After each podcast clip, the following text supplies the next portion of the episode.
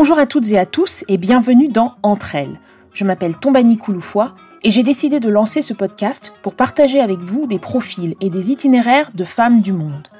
Dans ce podcast, vous écouterez des femmes, donc, parler entre elles avec bienveillance et empathie de leurs histoires personnelles et de leur parcours professionnel. J'espère que ces femmes vous inspireront par leur passion et leur implication dans leurs projets, où qu'elles soient dans le monde. Je suis très heureuse de vous retrouver pour ce nouvel épisode d'entre elles, le premier de 2022. Très bonne année et meilleurs vœux à tous.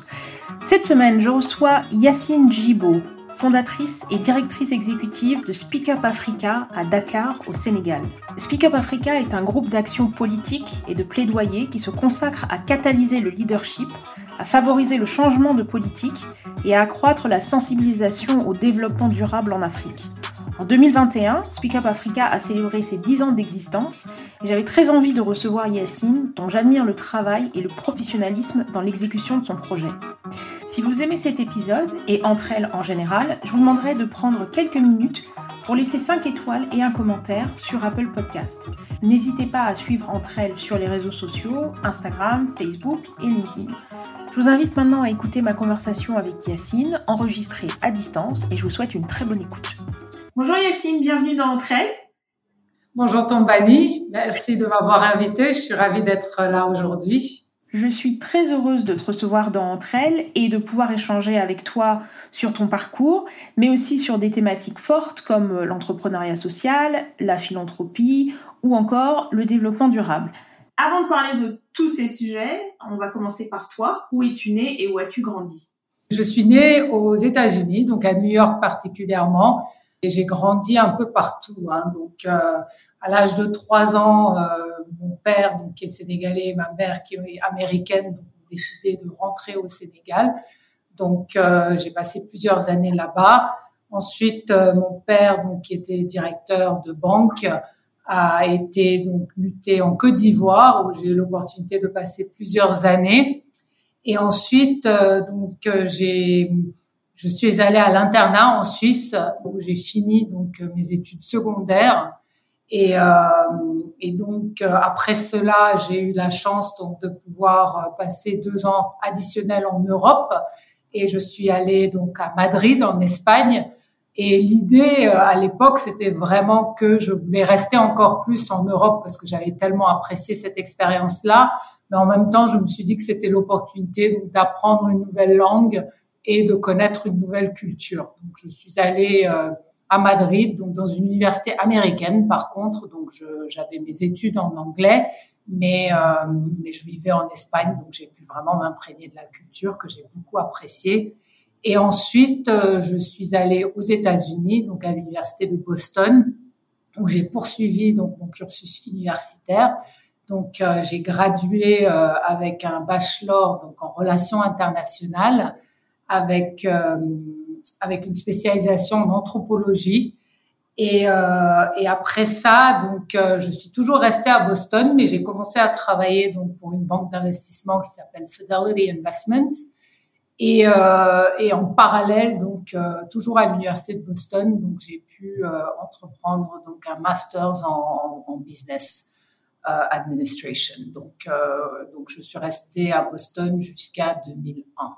Donc voilà un peu donc pour les premières années de ma vie. Et ensuite donc après l'université de Boston, j'ai déménagé à Dakar. Donc l'idée à cette période-là était vraiment d'avoir un peu un, un, retour aux sources, hein, parce que ça faisait tellement longtemps que j'avais quitté l'Afrique et j'avais un peu cette curiosité par rapport à mon pays, par rapport à voilà tout ce qui s'y passait et donc du coup j'ai décidé de rentrer. Je pensais pas que j'allais y rester aussi longtemps que je suis restée, mais j'y suis restée après une bonne vingtaine d'années.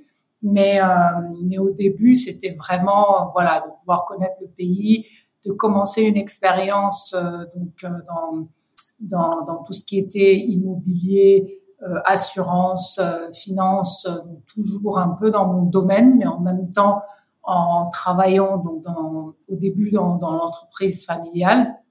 Donc j'ai vraiment pu avoir une vue de ce, ce que c'était hein, de, de, travailler donc en Afrique dans une entreprise du secteur privé, euh, d'abord dans l'immobilier, ensuite dans l'assurance Et, et du coup, ça m'a vraiment voilà donné l'opportunité d'avoir cette expérience que je voulais vraiment avoir. Et en même temps, cela m'a vraiment aussi donné cette envie de de faire plus pour pour mon continent, plus pour mon pays.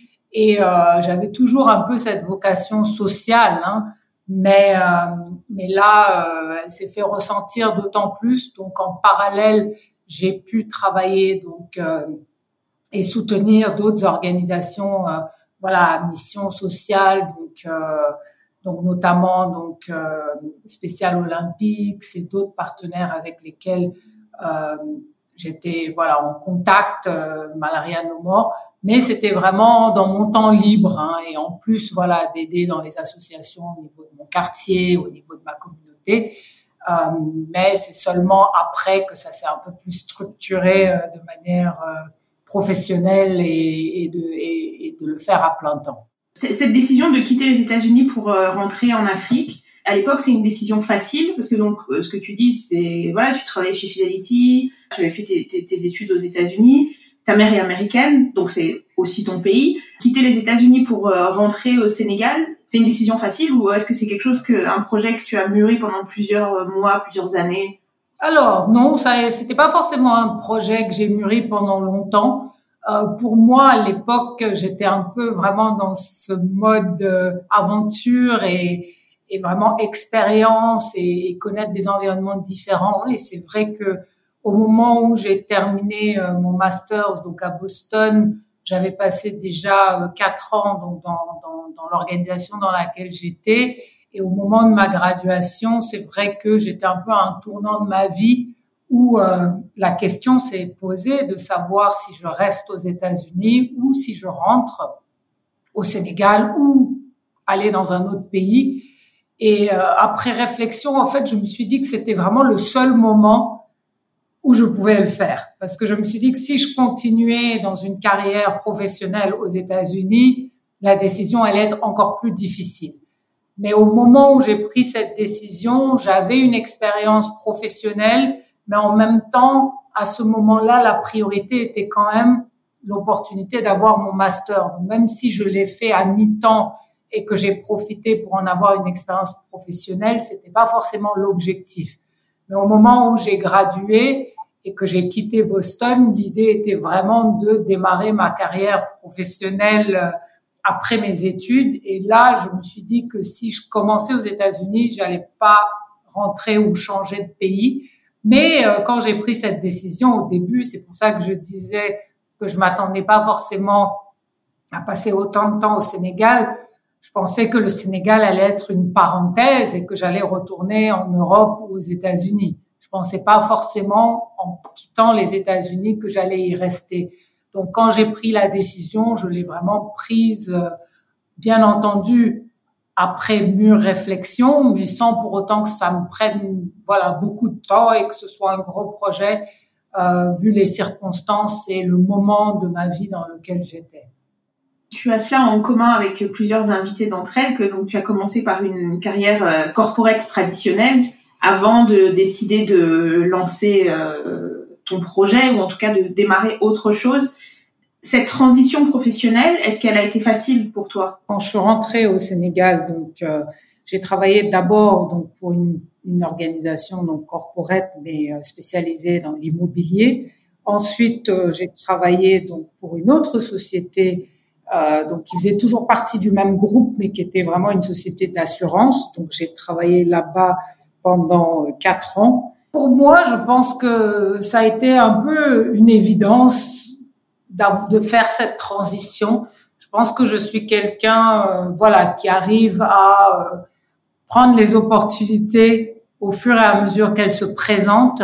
Et donc, au début, quand cette transition s'est faite, ça s'est un peu fait par hasard ou euh, dans le cadre donc du travail que je faisais de manière volontaire, on m'a proposé donc de prendre la position de directeur pays d'une organisation euh, à but non lucratif américaine au Sénégal et qui était un peu la continuation du travail que je faisais en volontariat.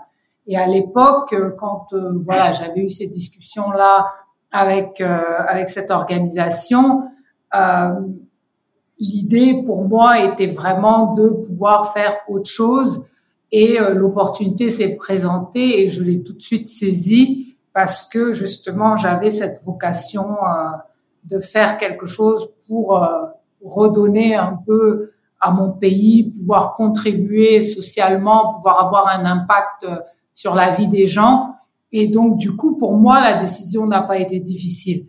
Je pense que là où euh, ça a été un peu plus difficile, c'est plus par rapport à la réaction des autres, où les autres ne comprenaient pas forcément mon choix au début, dans la mesure où, voilà, je quittais un travail euh, corporate, avec une, voilà avec un staff, avec une situation, avec euh, pour partir vers un projet. Bon, dans un premier temps, qui était un projet donc de travailler pour une autre ONG. Hein, donc à ce moment-là, j'avais pas encore créé Speak Up Africa, mais je travaillais quand même dans le secteur euh, voilà de social. Je travaillais pour une ONG américaine. Euh, on était deux dans le bureau, donc c'était vraiment un petit bureau. C'était voilà un projet qui était un peu limité dans le temps, donc avec aucune mm. sécurité future. Et donc, du coup, c'est vrai que quitter un emploi où j'avais un contrat à durée indéterminée, où j'avais, euh, voilà, toute une structure en place, euh, était quand même quelque chose qui n'était pas forcément facilement compris plus par les gens autour de moi que, voilà, par moi-même. Mais euh, ceci étant, euh, j'ai quand même eu la chance euh, d'avoir un entourage, hein, que ce soit au niveau familial, que ce soit au niveau social, qui m'ont beaucoup soutenu dans le projet euh, et qui m'ont beaucoup, voilà, accompagné dans le cadre de cette transition-là. Et c'est ce qui m'a permis plus tard euh, de vouloir encore plus m'investir et de vouloir donc apporter une solution qui m'était propre et qui répondait encore plus à ma vision euh, de la manière dont euh, les activités euh, que je mettais en œuvre devaient être mises en œuvre, de la manière dont le travail était fait. Donc, donc voilà. Donc le fait d'avoir quand même eu la chance d'être très bien accompagné, voilà, tout autour de moi et d'avoir l'écosystème m'a permis, voilà, deux ans plus tard, de me lancer dans l'aventure donc de Speak Up Africa. Qu'est-ce qui nourrit ton engagement? Qu'est-ce qui fait que tu as envie de, te lancer dans un secteur dans lequel euh, la rémunération est autre que euh, la rémunération euh, financière traditionnelle qu'on peut attendre d'un emploi qu'on exerce dans sa vie? Alors pour moi, je pense que ce qui m'a motivé vraiment à m'investir dans le secteur social, c'était vraiment cette volonté et ce souhait que j'avais justement de pouvoir contribuer au développement de l'Afrique de manière générale et plus particulièrement de faire quelque chose euh, qui avait un impact euh, social et qui avait un impact sur les gens.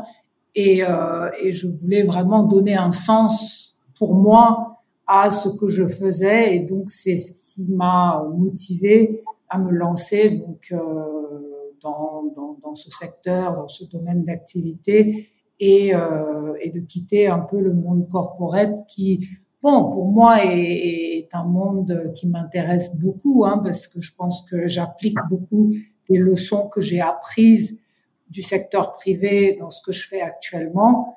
Mais c'est vrai que j'étais arrivée à un stade de ma vie où euh, j'avais envie de faire quelque chose qui me passionnait. Et, euh, et c'est pour ça que j'ai décidé voilà, de faire cette transition. Alors maintenant, parlons de Speak Up Africa. Déjà, qu'est-ce que c'est Speak Up Africa? Donc, euh, Speak Up Africa est une organisation à but non lucratif de plaidoyer et de communication stratégique qui œuvront pour améliorer les conditions de vie des populations africaines plus particulièrement, nous travaillons vraiment pour pouvoir euh, prioriser donc euh, les thématiques euh, qui nous sont chères, hein, donc notamment la santé, l'assainissement, l'égalité des genres, mais également de pouvoir changer les politiques et de pouvoir mobiliser des ressources pour financer ces secteurs-là sur lesquels on intervient. Et ce nom magnifique, Speak Up Africa, comment tu l'as trouvé? Comment tu as décidé d'appeler ton organisation comme ça? Alors, merci beaucoup pour la question. C'est vrai que Speak Up Africa, pour nous, est vraiment représentatif de ce que nous souhaitons faire.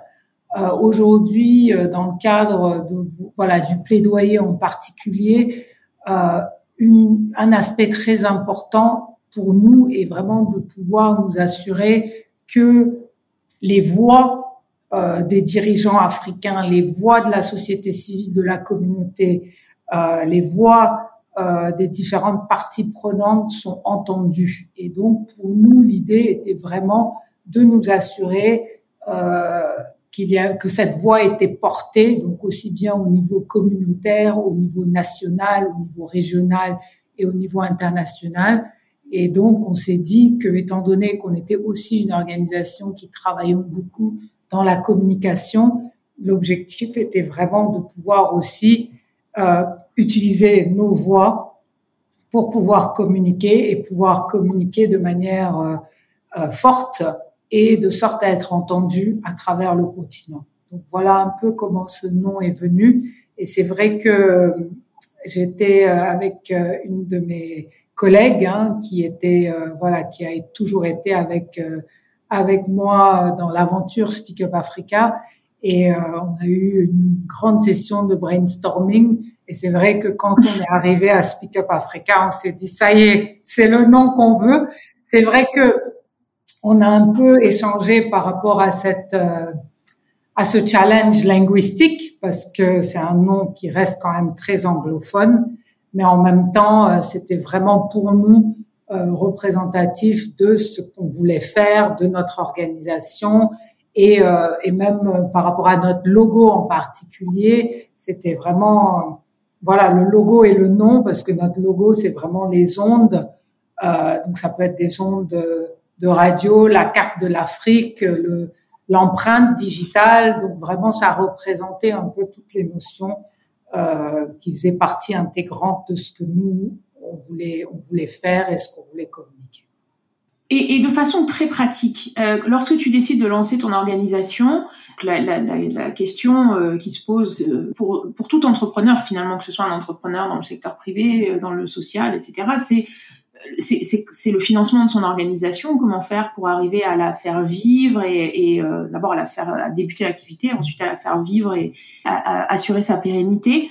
Dans ton cas, donc quel est quel est le, le, le business model que tu avais en tête au départ d'ailleurs quand tu as lancé l'organisation Est-ce qu'il a évolué euh, au fil du temps? Alors je pense que c'est une très bonne question que tu poses parce que c'est vrai que euh, le financement est très important hein, dans ce type de projet.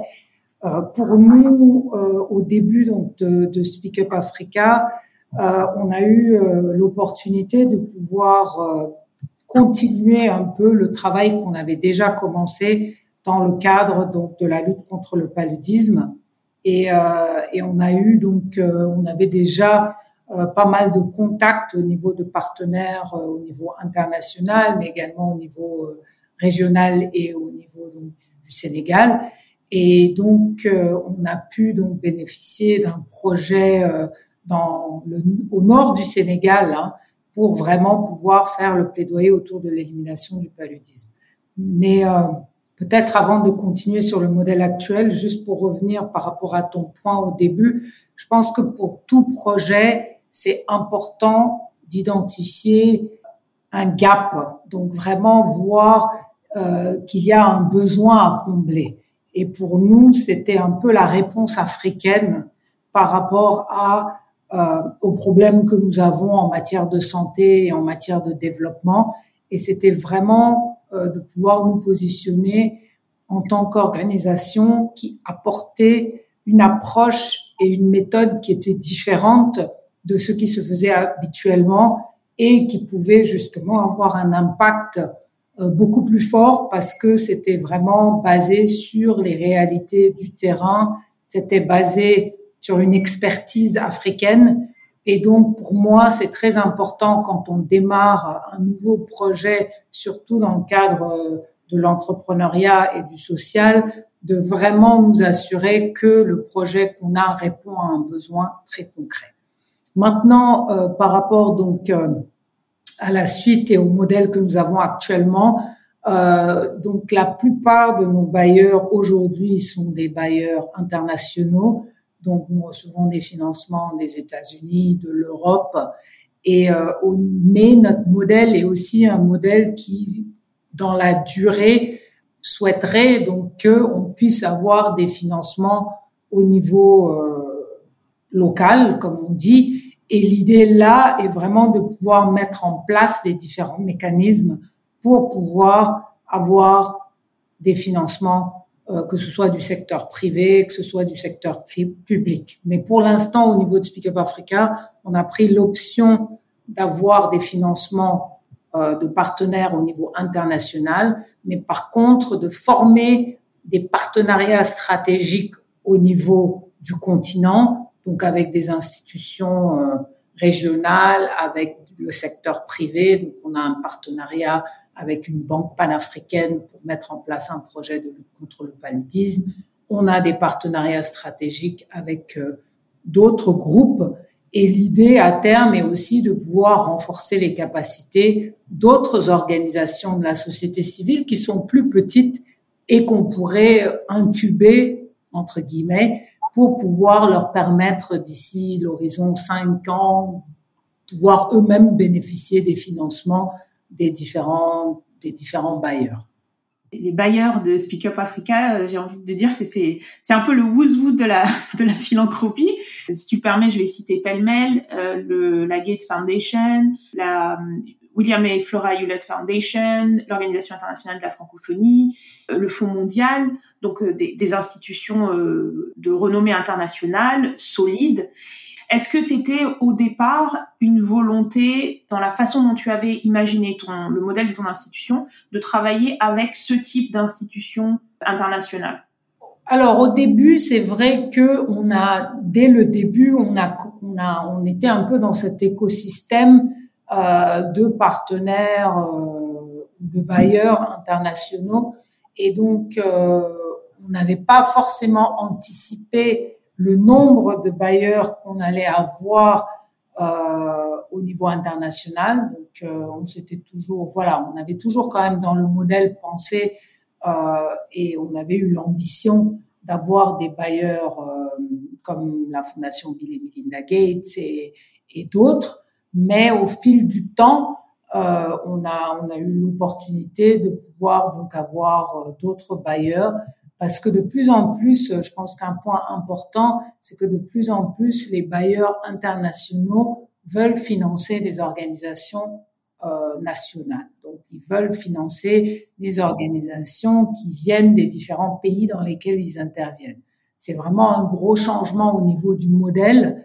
Euh, et donc, du coup, euh, c'est vrai que voilà, Speak Up Africa répond vraiment à cette, euh, cette cette volonté euh, des bailleurs d'investir dans les organisations au niveau des pays. Et peut-être la particularité que nous avons, c'est que nous, ça fait dix ans maintenant qu'on travaille dans ce domaine-là et donc on a pu mettre en place les systèmes de gouvernance, les ressources humaines, et donc ça nous permet aujourd'hui de pouvoir répondre aux exigences de ces différents bailleurs qui sont quand même des exigences euh, très strictes et, euh, et, qui font que beaucoup d'organisations souvent ne peuvent pas bénéficier de ces financements-là parce qu'ils n'ont pas en place les systèmes qui leur permettent d'absorber ces financements.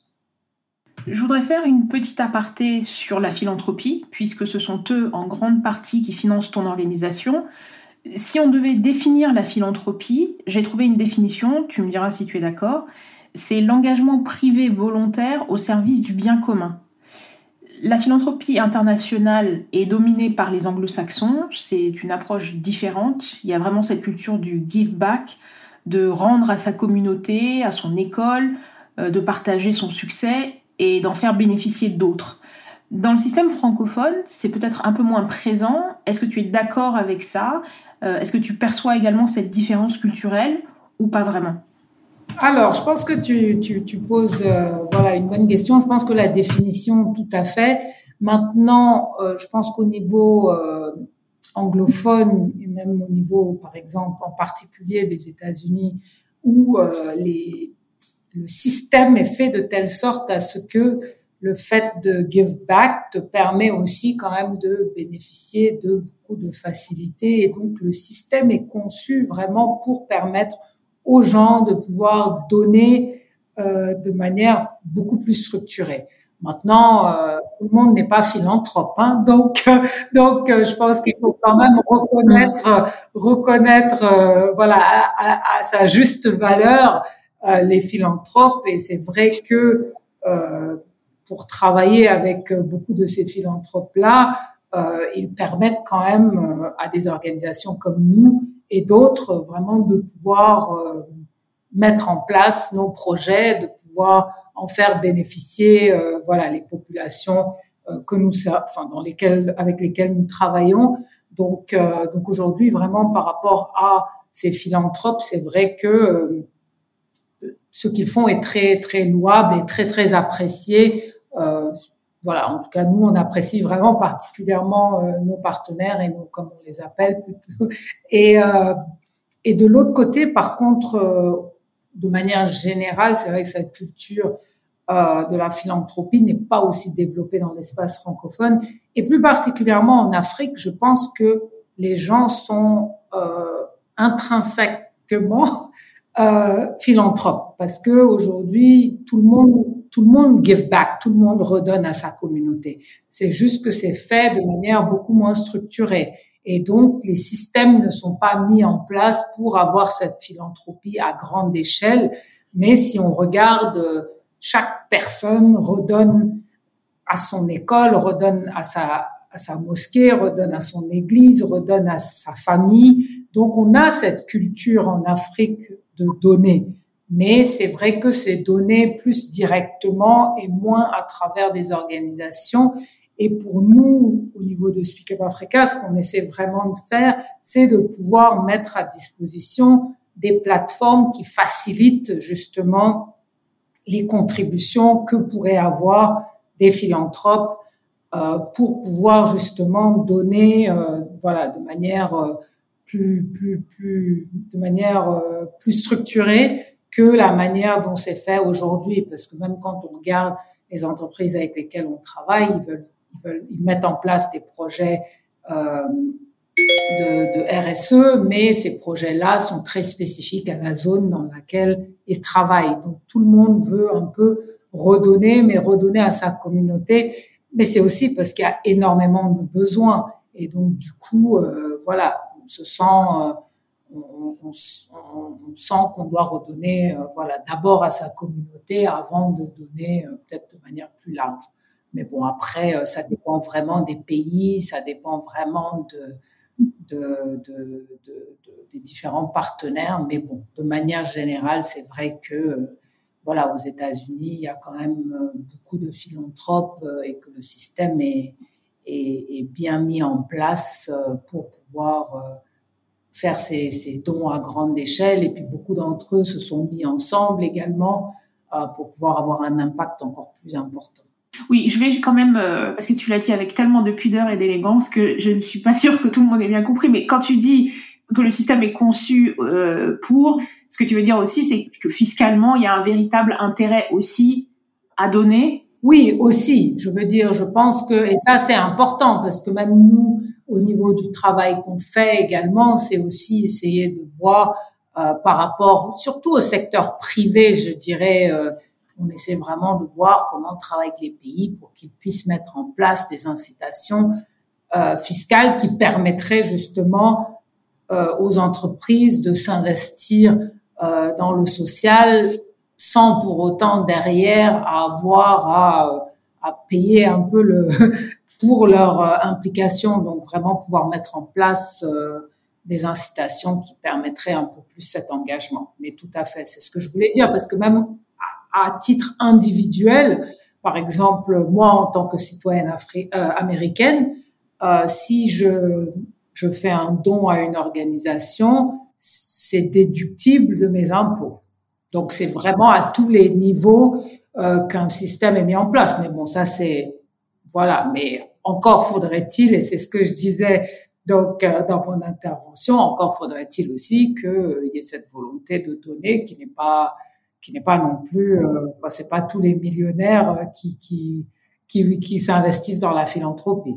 Mais et, là justement en Afrique, on, voit émerger de plus en plus cette euh, fameuse classe moyenne euh, qui a un revenu résiduel et donc qui a la possibilité, euh, voilà, soit d'investir, justement, de faire des dons, etc.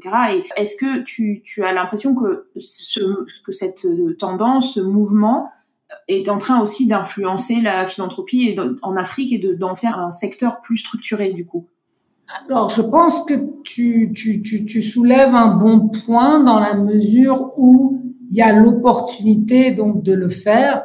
Euh, je pense que c'est c'est c'est quand même quelque chose qui reste encore en grande partie à développer. De plus en plus, il y a des plateformes de collecte de dons en ligne, il y a des, des mécanismes qui sont mis en place justement pour pouvoir mobiliser cette classe moyenne et aussi donc euh, euh, les autres. Mais euh, voilà, je pense qu'il y a encore quand même, il y a encore beaucoup qui reste à faire euh, pour que cela soit fait euh, de manière, de manière importante et conséquente. Et puis il y a la diaspora aussi. Oui, qui envoie énormément, qui contribue énormément, hein, de toute façon déjà dans le cadre, voilà, de, de ce qui rapatrie en termes de fonds au niveau des pays. Maintenant, c'est vrai que euh, et généralement, c'est pour faire face à des dépenses de santé, à des dépenses d'éducation. Ça tombe en droite ligne avec ce que nous faisons. Euh, mais souvent, bon, malheureusement, c'est dans des mécanismes pour faire face à des problèmes de santé qui sont déjà, qui sont déjà, voilà, c'est pour faire face à quelqu'un qui est déjà malade. Tandis que nous, ce qu'on dit, ce qui, ce serait bien de mettre en place des mécanismes qui permettraient aux gens d'avoir euh, justement ces couvertures maladie universelles, enfin qu'ils puissent bénéficier d'assurance maladie, qu'ils puissent faire partie de programmes qui permettent un peu plus de prévenir plutôt que de soutenir euh, en amont. Enfin, à la fin, pardon. Quels sont les challenges pour une organisation comme la tienne?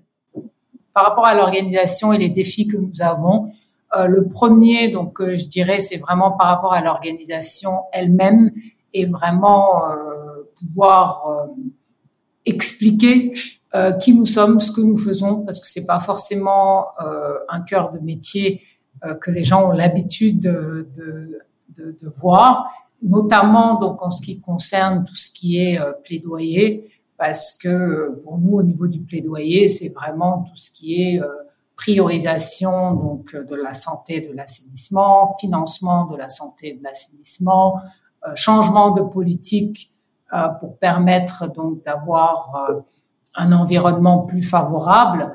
Et donc, quand on dit plaidoyer et communication, tout de suite, ce que les gens retiennent, c'est plus le côté communication et pensent tout de suite à des campagnes de communication de masse, à des campagnes de communication de changement de comportement et moins le volet plaidoyer. Donc, un des défis, c'est vraiment de pouvoir communiquer autour de ce que fait et est l'organisation.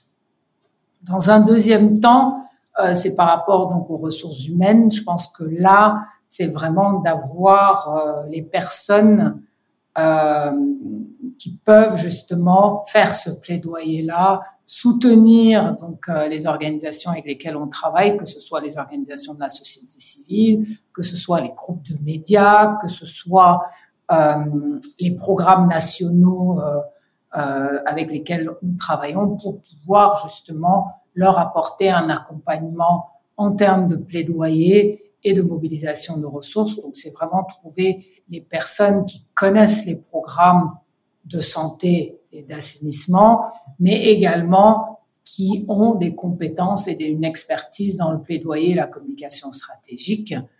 Et donc, finalement, euh, c'est vraiment de pouvoir euh, trouver les personnes aussi qui euh, parlent anglais et français parfaitement. Parce que pour nous, on dit toujours qu'on intervient à plusieurs niveaux. Donc, on intervient au niveau communauté à travers donc, nos partenaires de la société civile. Ensuite, on travaille au niveau national. Donc là, on travaille avec les gouvernements, on travaille avec euh, les médias, on travaille avec euh, d'autres partenaires d'exécution de différents programmes.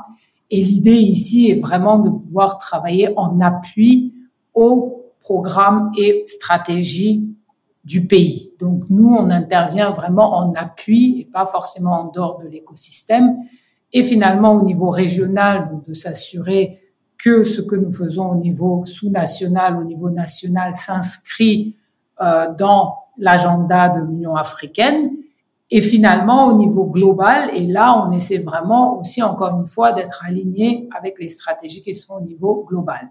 Mais au niveau global, on sait tous que la langue de travail, c'est l'anglais.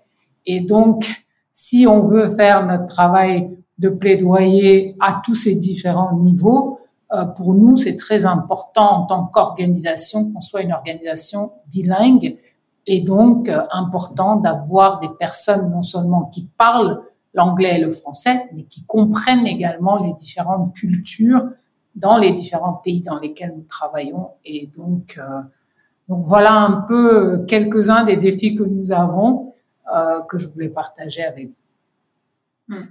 En 2021, euh, vous avez célébré les 10 ans de Speak Up Africa, donc la parfaite occasion pour un bilan. Qu'est-ce que tu retiens de ces 10 années alors, je pense que pour ces dix années écoulées, pour, pour nous, ça a vraiment été un moment euh, pour pouvoir regarder en arrière, voir tout ce qui a été fait et ensuite donc pouvoir euh, s'inscrire dans le futur. Et euh, aujourd'hui, je pense que durant ces dix années, on a réellement réussi le pari euh, de nous établir en tant qu'organisation africaine, euh, de plaidoyer euh, qui agit donc pour réformer la santé publique et le développement de manière plus large en Afrique. Donc euh, aujourd'hui, on a des programmes dans sept pays, on travaille sur cinq thématiques différentes, on a un réseau de partenaires euh, avec lesquels on travaille donc euh, à travers le continent euh, d'une trentaine d'organisations. On a des partenaires au niveau euh, du secteur privé, et quand je dis partenaires, des partenaires institutionnels euh, très forts. Et donc, Speak Up Africa a vraiment réussi à euh, se positionner comme une plateforme qui permet à beaucoup de parties prenantes de différents secteurs de se retrouver pour pouvoir agir donc sur ces différentes questions et notamment vraiment participer à la transformation du continent.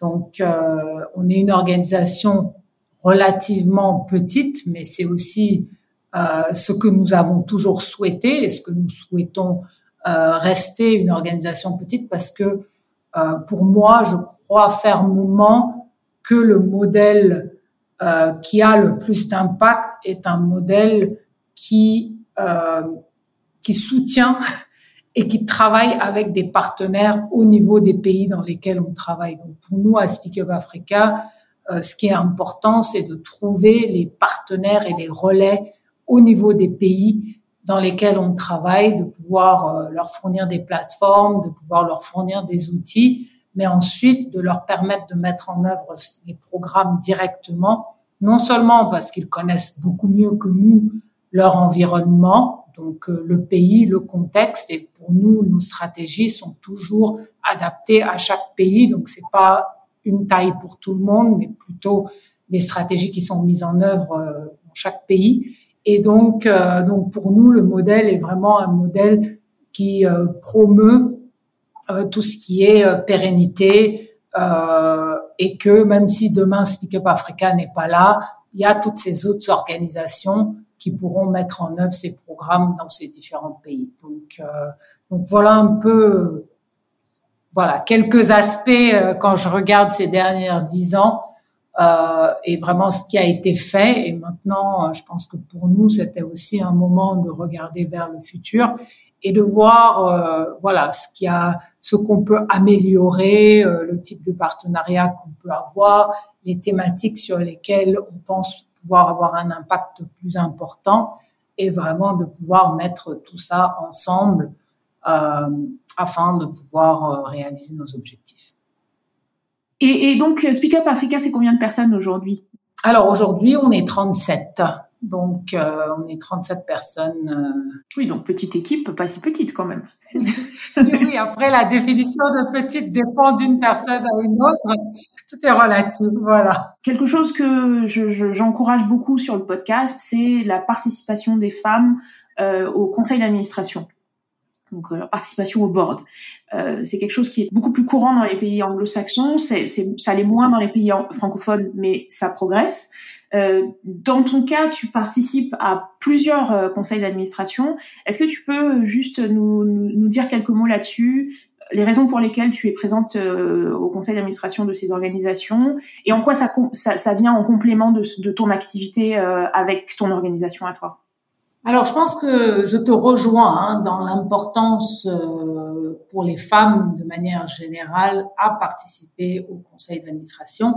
Je pense que c'est une manière de pouvoir euh, s'investir et de pouvoir soutenir des organisations. Donc, pour moi, c'est aussi une manière de redonner, mais de redonner à un niveau stratégique et donc de pouvoir participer pleinement euh, au fonctionnement donc des organisations euh, euh, voilà dans lequel je suis membre du conseil d'administration. Aujourd'hui, je siège dans cinq, je pense, conseils d'administration. Et c'est vrai que beaucoup de ces conseils d'administration ont des objectifs similaires, euh, en tout cas à ceux de Speak Up Africa, euh, par rapport aux thématiques en particulier. Donc, je suis dans le conseil d'administration d'organisations donc qui ont euh, la lutte contre le paludisme comme objectif, euh, une autre donc travaille dans tout ce qui est malnutrition chronique, l'autre travaille dans tout ce qui est promotion des vaccins. Et donc, pour, pour moi, je pense que c'est un, une manière de redonner, parce que généralement, quand on invite quelqu'un à faire partie d'un conseil d'administration, c'est pour pouvoir partager son expertise et son expérience. Pour nous, au niveau de Speak Up Africa, ça rentre en droite ligne avec ce qu'on essaie de faire également dans le cadre de notre modèle où on dit euh, qu'on souhaiterait des engagements à tous les niveaux euh, des Africains. Et donc, ça passe pour nous par euh, différentes fonctions ou différentes plateformes où les Africains peuvent intervenir. Et euh, pour moi, la plupart des conseils d'administration dans lesquels je siège sont des conseils d'administration au niveau global, mais ça permet de partager l'expérience africaine et notre expérience dans le cadre de la mise en œuvre de nos programmes pour s'assurer que nos voix sont entendues et prises en compte dans le développement de leur stratégie.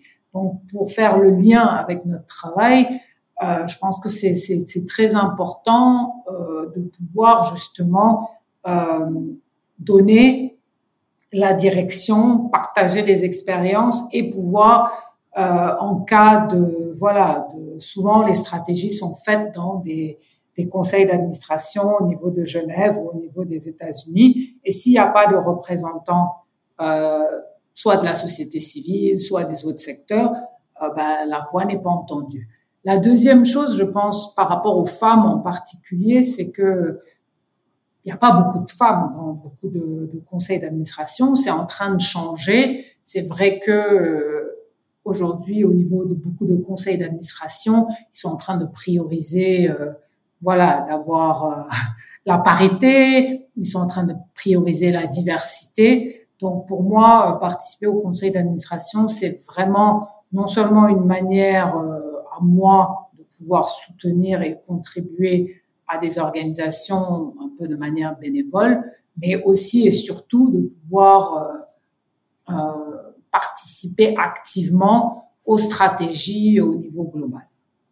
Parlons maintenant des, euh, des projets, des initiatives euh, actuelles de Speak Up Africa. Est-ce que tu peux nous parler de Voix essentielles? Oui, alors Voix essentielles, donc est un projet qui me tient particulièrement à cœur.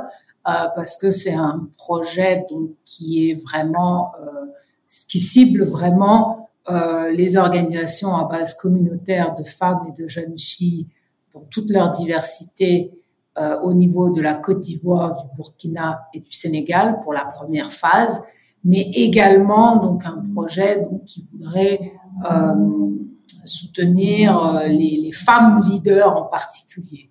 Et donc, ce projet a été lancé en juillet 2021. Donc, dans le cadre de ce projet, on bénéficie d'un appui technique et financier du Fonds mondial euh, de lutte contre le paludisme, le VIH et la tuberculose et la Fondation Chanel. Et l'idée, donc, dans, le cadre de ce projet, est de pouvoir mettre à disposition de ces organisations euh, de femmes euh, de financement, donc pour pouvoir mettre en œuvre un projet, pour pouvoir impacter les programmes et les politiques de santé qui les touchent. Et donc l'idée ici est vraiment de pouvoir leur permettre de participer aux instances de décision. Et donc ça revient un peu à, ce dont on parlait tout à l'heure, mais à une autre échelle, mais vraiment de pouvoir participer à ces instances de prise de décision et participer au processus pour que euh, voilà pour qu'on ait une santé améliorée pour tous.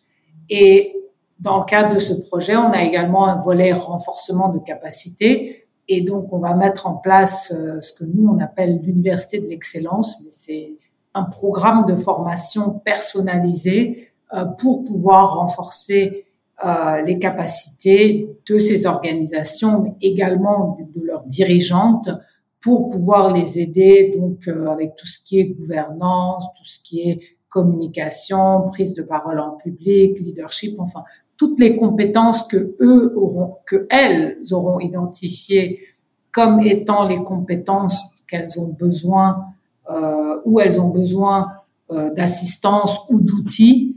Euh, nous allons donc développer ce programme de formation personnalisé pour les organisations qui font partie du programme et euh, de manière plus générale pour les organisations euh, qui sont intéressés mais qui peut-être n'ont pas bénéficié de financement dans cette première phase, on va développer un programme en ligne euh, de webinaires, de, de, de, de, formation en leadership pour pouvoir justement euh, commencer à identifier les organisations et les dirigeantes euh, qui peuvent être soutenues dans le cadre d'une autre, de la prochaine phase du projet. Lorsque j'ai lancé le, la deuxième saison d'entre elles, j'ai introduit un nouveau segment qui s'appelle React to a Quote. Donc, je vais te donner une citation et je vais te demander de réagir, de me dire euh, ce que ça t'évoque, si tu es d'accord, pas d'accord et ce que tu en penses. Euh, donc là, j'ai choisi pour toi une citation, enfin un extrait d'un panel de discussion de 2017 entre Barack Obama, Bill et Melinda Gates c'était une conversation euh, assez assez large finalement sur euh, la philanthropie, sur euh, le gouvernement, etc. Enfin la gouvernance. Je vais te le donner en anglais, je vais le traduire ensuite. Il disait This notion that you can work around government and around politics because it's too messy or corrupt, that's not going to work. You have to combine philanthropy with politics and government. Donc en français, euh, donc cette notion qu'on peut contourner le gouvernement et la politique parce que c'est trop euh, corrompu, trop compliqué, euh, ça ne fonctionnera pas. Vous devez combiner la philanthropie avec une action au niveau politique et au niveau, et au niveau gouvernemental. Ta réaction? Alors, à 100% d'accord. Je pense que c'est exactement ça. Et Speak Up Africa est vraiment ancré dans cette notion d'appui au gouvernement et aux stratégies nationales. Il y a vraiment que comme ça euh, qu'on va atteindre un développement durable et périn.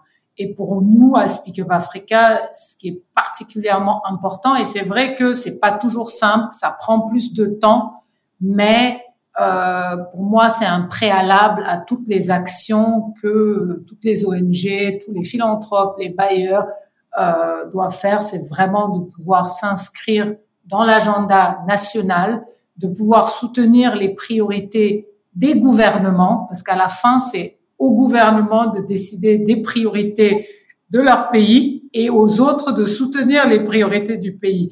Donc vraiment, je pense que tu pouvais pas choisir mieux pour moi comme citation parce que je suis alors à 300% en phase avec cette citation-là et je pense qu'il n'y a que comme ça euh, qu'on va arriver à nos objectifs et que c'est il faut enfin, je lance un appel à tous ceux qui travaillent pour soutenir les pays qu'il faut le faire à travers le gouvernement, à travers les politiques nationales, à travers les stratégies nationales et pas en silo.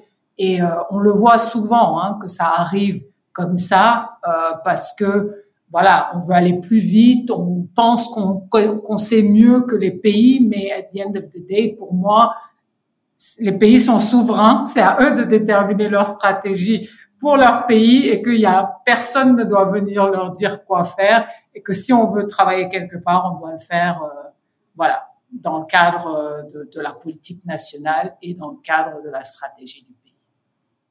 Merci. Alors, pour conclure, euh, on avait parlé d'un call to action. Quel serait-il? Par rapport à un call to action, aujourd'hui, j'invite vraiment celles qui nous écoutent aujourd'hui et ceux qui nous écoutent aujourd'hui de vraiment pouvoir participer au développement de l'Afrique. Et pour moi, chaque personne, quel que soit le secteur dans lequel il travaille, a un rôle à jouer. Que ce soit au niveau de la sensibilisation autour de l'utilisation de la moustiquaire, que ce soit autour du financement euh, dans le cadre de la RSE pour les entreprises du secteur privé, que ce soit par rapport à une sensibilité autour euh, des politiques et de pouvoir, euh, voilà, en tant que, que, que parlementaire ou maire, pouvoir contribuer à un impact positif. Je pense que chaque personne a un rôle à jouer et que j'appelle tout le monde à vraiment nous rejoindre pour pouvoir contribuer euh, il n'y a pas de, de, de, petite action, en mon sens. Et je pense qu'une une action collective nous permet également de faire plus, donc euh, de pouvoir euh, avoir des partenariats solides sud-sud aussi, et de pouvoir voir comment est-ce que voilà on peut tous apporter notre contribution. Au niveau de Speak Up Africa, voilà, on est vraiment ouvert au partenariat et, à travailler avec tout le monde. Merci à Yacine pour la qualité de cet échange et pour ce call to action, cet appel à l'action qui, je l'espère, encouragera ceux qui ont cette vocation et qui souhaitent participer au développement durable de l'Afrique à se lancer dans l'entrepreneuriat social. Je vous remercie d'avoir écouté cet épisode et je vous retrouve dans deux semaines pour un nouvel épisode d'entrée. À bientôt!